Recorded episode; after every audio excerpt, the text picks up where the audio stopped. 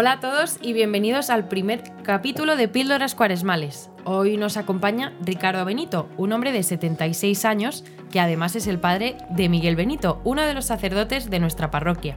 Ricardo, tras la enfermedad de su mujer, Milagros Pascual, se encuentra a diario con el Señor.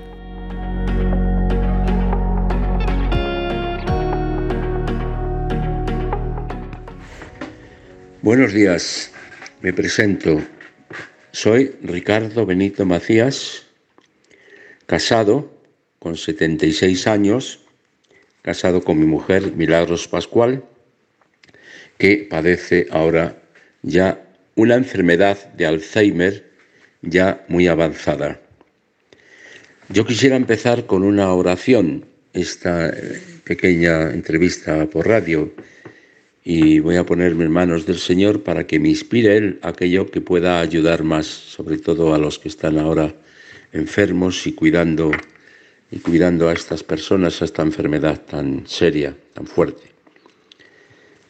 Señor y Padre Santo, te pido, Señor, que tengas misericordia de mí, que me envíes tu Espíritu Santo para que pueda decir, aclamarte, alabarte, bendecir tu nombre en medio de mis pobres palabras, que se quedarán cortas para descubrir tu amor y tu misericordia que tienes con el hombre y que has tenido conmigo, pecador. Pido también tu espíritu también, Señor, que me sigues dando fortaleza en el día de hoy para cuidar a mi esposa y también los que me acompañan, mis hijos, los cuidadores, podamos alabarte y bendecirte y descubrirte en el enfermo. Envía, Señor, tu Espíritu Santo, que renueva la faz de la tierra. Amén. Bueno, como decía, me llamo Ricardo, ¿no? Eh, como preguntaba ayer Sara, ¿dónde has visto a Dios en tu historia? Nos lo puede contar. Yo he tenido una historia mm, larga de acontecimientos. Entonces yo me acuerdo, puedo decir a la luz de la fe, cómo sentí la vocación siendo monaguillo en la iglesia de los Ángeles de Cuatro Caminos, pequeño, a los 12 años, vocación sacerdotal. Entré en el seminario, tenía así algunas dificultades y el precepto me dice, mejor que vayas a la vida religiosa porque te veo con vocación. Y bueno, el caso de San Juan de Dios, jesuitas, estuve en San Juan de Dios, hasta que fue una experiencia fuerte con los enfermos, y sí, por supuesto, mm, yo creo que me estaba acercando al Señor. En San Juan de Dios hasta los 22 años, pasé luego otra vez al clero secular porque pensaba que esa era mi vocación. Pasé al, me pasaron al seminario, Colegio Mayor del Salvador de Salamanca, que por cierto allí estuve de compañero con Monseñor Osoro, que aprecio mucho, una persona, me acuerdo en el seminario, como elegante, amable, eh, cariñosa, muy cercana, con sentido del humor. Yo me acuerdo que me reía mucho con él en las sus conversaciones. Tuvimos como año y medio así. Luego salí y en una crisis así, también un poco física y nerviosa, en fin, no sabía cuál era mi sitio. El rector me dijo un año sabático. Salí, estuve en, en este año sabático y descubrí que el Señor me llamaba con el contacto con la mujer, con el valor de la feminidad, eh, pues pensaba que el Señor ya me llamaba a formar familia. Pero bien, eh, estudiaba, yo estaba como revelado la historia, quería, pues nada, me puse a hacer magisterio, filosofía por la tarde y música por la noche. El caso es que llegaron unas catequesis de mi querido catequista Kiko Argüello y compañía, en el año 72, en los Sacramentinos, en estas catequesis encontré una fuerza impresionante en la predicación del querigma. El querigma, que significa que, el Señor nos quiere y nos ama tanto, que ha sufrido por mis pecados y por todos la humanidad, y que nos hace pasar a la Pascua, porque la muerte está vencida. Esto me lo empecé a creer. Es curioso, llegué en el querigma a las catequesis y fue en la celebración de la penitencial o en la encuesta que hay antes de estas catequesis cuando conocí a Milagros, mi, señora mujer, muy maja, así quietecita, eh, callada, muy discreta, muy bien. El caso es que nos fuimos conociendo, nos casamos a los cuatro años. Yo trabajé en la enseñanza en el Colegio Agustiniano de aquí de Madrid, 33 años. Eh, también que los interrumpí eh, como familia en misión en Guayaquil de Ecuador. Fue una experiencia muy fuerte. Estuvimos tres temporadas en medio de la miseria. Vivíamos allí y eh, pues el Señor me concedió también un año, el primer año realmente de encuentro con Él, muy, muy fuerte. Teníamos ocho hijos ya y ya volvimos con nueve.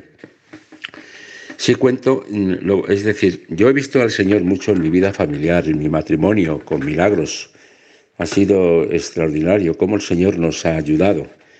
Yo me acuerdo porque mi mujer tuvimos un primer hijo que se eh, murió de repente a los tres días de neumonía masiva. Mi mujer le costaba mucho quedarse embarazada después de esa experiencia fuerte y vimos el don de la vida. Yo a lo mejor, qué sé yo, veía que era muy joven para tener hijos. Vamos a pedírselo al Señor porque no se quedaba embarazada. Y resulta que pues, al poco tiempo empezamos a tener una niña, un niño, trillizos gemelos varones Después ya el médico nos propuso, oye, mm, habrá que ligar trompas. Y yo le dije, pues mire, no es nuestro estilo ligar trompas. Se sonrió, tal. Bueno, bueno, pues a ver los que traen la próxima vez porque se puede repetir. Y así fue. A los dos años tuvimos mellizos, gracias también a unas palabras que nos abrió también, y a los catequistas, que nos abrieron a aceptar la vida, porque después de los trillizos teníamos muchos cuidados de que no se quedara embarazada, porque ya teníamos cinco pequeños y casi, pues hacía cuatro, o sea, en cuatro años y medio, teníamos cinco. Y vinieron, dos más, es verdad, que ya éramos siete. Luego tuvimos a Daniel, otro, y a la pequeña Ana María. Eh, pues claro, están siete casados, eh, un presbítero, Miguel, y Juan está soltero, pero eh, yo creo que ayer hice un poco cuentas, tenemos 36 nietos y ven el 37, bendito sea el Señor. Esto sí, pues fíjate, la verdad es que no pensábamos que el Señor nos fuera a escuchar tanto en esas oraciones que hacía, sobre todo milagros, de tener descendencia, porque ella decía, es difícil que tengamos niños. Bueno, pues así fue. En Ecuador fue una experiencia seria, pero por enfermedades y porque yo no estaba muy seguro con el progreso o, el futuro de los hijos. El caso es que el catequista, Kiko, dice seis años de, también de, de descanso, porque Milagros no se encuentra bien, en la pequeña tampoco. Bueno, aquí nos quedamos en Madrid y aquí seguimos. Yo quisiera pasar, eh, todo ha sido estupendo, toda la historia, la vida de familiar era impresionante, no parábamos, teníamos siempre cuidadora, claro, cuando eran siete pequeños y hubo un año que cambiábamos a cinco, yo, no paraba, venía del colegio y pum pam, eh, pim pam pum, es decir, eh, teníamos que hacer todo. bueno, yo ahora quiero centrarme en mi mujer, mi querida esposa, Milagros Pascual Espiga, mm, eh, esto ha caído en, ha caído, vamos, ha tenido, empezó a tener el Alzheimer en el año 2015 al final, es decir, que se van a cumplir ahora siete años. Llevamos ya casados 46 años, vamos a hacer este, este curso. Eh, eh, y entonces en el año, al final del 15 ya se lo diagnosticaron Alzheimer. No pensaba que iba a ser esto tan fuerte. Pensaba que al principio, pues que iba a ser lento, no lo aceptaba porque ella...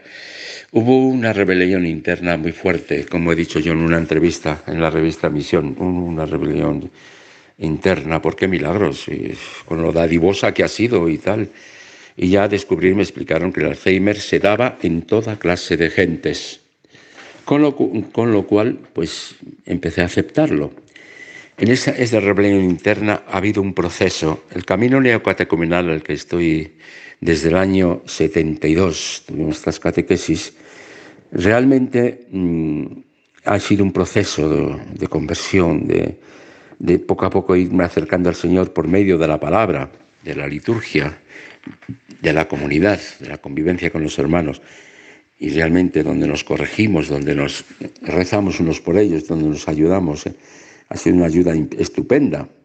Y por supuesto que esta comunión en, el de la comunidad es misión para otros. Estamos en misión por los otros, por los demás. Y yo ahora creo que también estoy en misión, es fundamentalmente con esta experiencia que estoy teniendo con el Alzheimer de mi mujer. Está ya muy avanzada.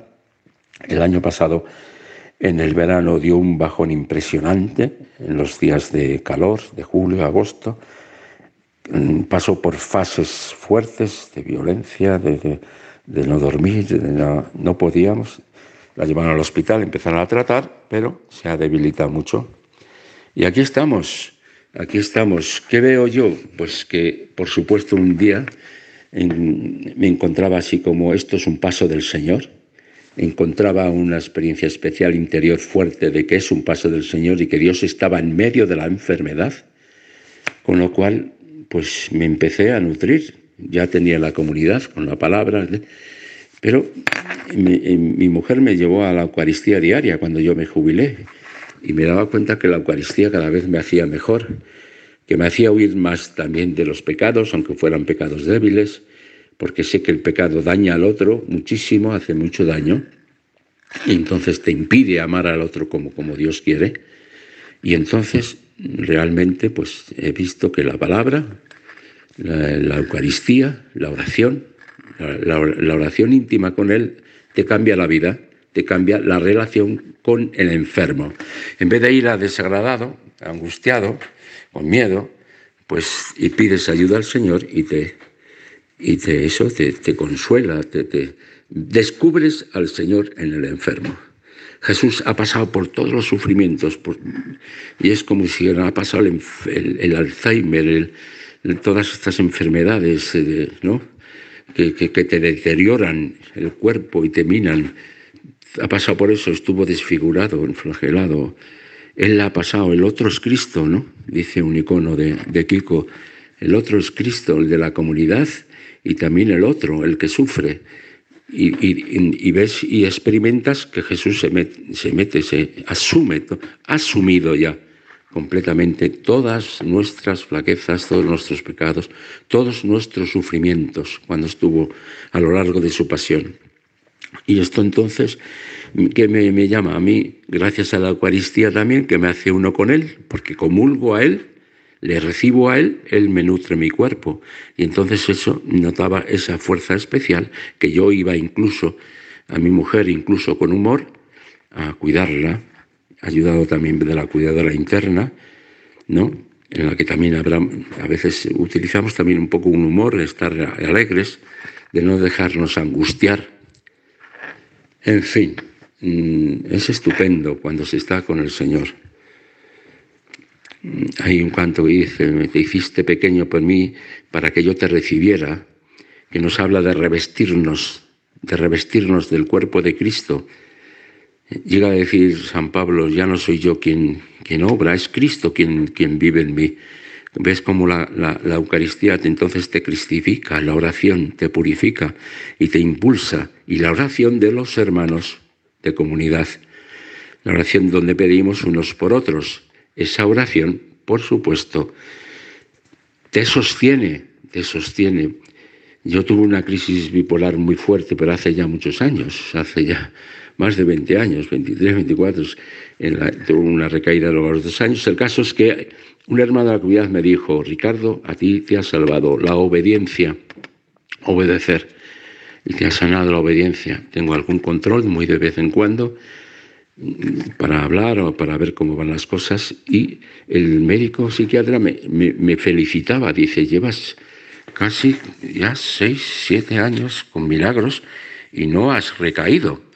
Digo, claro, pues será porque es, no has, porque él tenía miedo, claro, que recayera ante una situación tan fuerte. Pues digo, será obra de Dios será obra de Dios, exactamente. Entonces yo confío, soy débil, yo soy débil, yo puedo caer.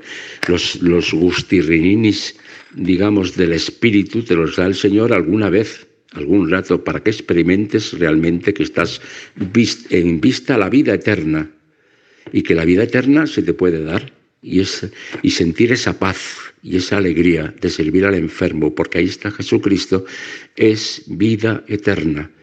Y esta la experimentas así. Pero en algunos ratos hace que, te, que te subas a la cuesta de la cruz y en esa cuesta pues Jesús sufría. Pues tú sufres, pero cuidado, ¿sufres con paz o sufres revelado? Y el Señor te dice, mi yugo suave, mi carga es ligera, que tú sufras con paz. Y sufres, y sufres muchísimo. Y no sufrió Jesús en el Golgotá y en la agonía, pero no importa, te adhieres a Él y entonces empiezas a sufrir y a ofrecerlo por los demás, por el otro enfermo, por ese hermano que ha muerto, no sé, por mi, por mi hermano que se ha quedado ahora de repente eh, solo, sin su mujer, por mi hermano que tiene cáncer, por mis hermanos de comunidad, por, los, por la paz, ahora por la paz, esto es tremendo lo que estamos viviendo en el día de hoy, por la paz. Hay que, hay que, rezar por la paz. Los cristianos tenemos ahora un don inmenso con la oración, con los sacramentos, de unirnos y de ayudar, por supuesto, lo que podamos ayudar, pero que se destruya la guerra, que acabe la guerra y que el hombre pecador que el hombre esclavo de vicios puedan salir, puedan salvar, porque yo experimento que estamos para los demás. Yo ahora estoy unido a la misión de Ecuador y de Guayaquil y estoy unido a la, misión de mis catequistas. Kiko ha encargado a, mi mujer que rece por él, por supuesto, y por, su, y por el padre Mario y por Ascensión ahora. Que rece, que rece por él. Kiko intuye ahí, cuando le ha dicho, que esa oración de esa enferma, aunque sea demente, tendrá mucho valor la oración de Jesús en el Gólgota tuvo mucho valor, no sé. Eso es lo que estoy experimentando. Entonces, cuando yo puedo rezar en medio de una cruz y lo ofrezco por otro, estoy asociado a Jesús y estoy salvando a esta generación. Esto lo siento así. Y esto es maravilloso. Pero ¿cómo se sostiene? Pues con mucha oración, con mucho intentando, por supuesto, yendo a la comunidad, escuchar la palabra que te da la vida. Y la Eucaristía, pues es impresionante. No sabemos lo que supone vivir bien la Eucaristía. Es algo impresionante, muy fuerte, muy grande.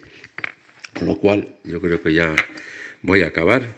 Hasta otra ocasión, muy agradecido porque me habéis ofrecido, me quedé dudando si aceptar o no aceptar, como me quedé dudando hacer la entrevista en visión, escribir una carta que es un primer escrito y lo di a conocer, pero está haciendo mucho bien incluso a gente alejada que me han comunicado y entonces bendito sea el Señor. Y dejar que, que acabe como, mi amigo Monseñor Munilla, que le escucho muchas veces, con estas palabras de Alabado sea Jesucristo y bendita la Madre que lo dio a luz, nuestra Virgen María. Agradecemos a Ricardo Benito por ofrecernos su tiempo y por contarnos su historia. También esperamos que hayáis disfrutado mucho de este primer episodio y que estéis atentos para los próximos. Os recordamos que podéis escucharnos a través de Spotify y Apple Podcast y también por medio del canal de YouTube Santa María del Parque. Os esperamos en el siguiente episodio.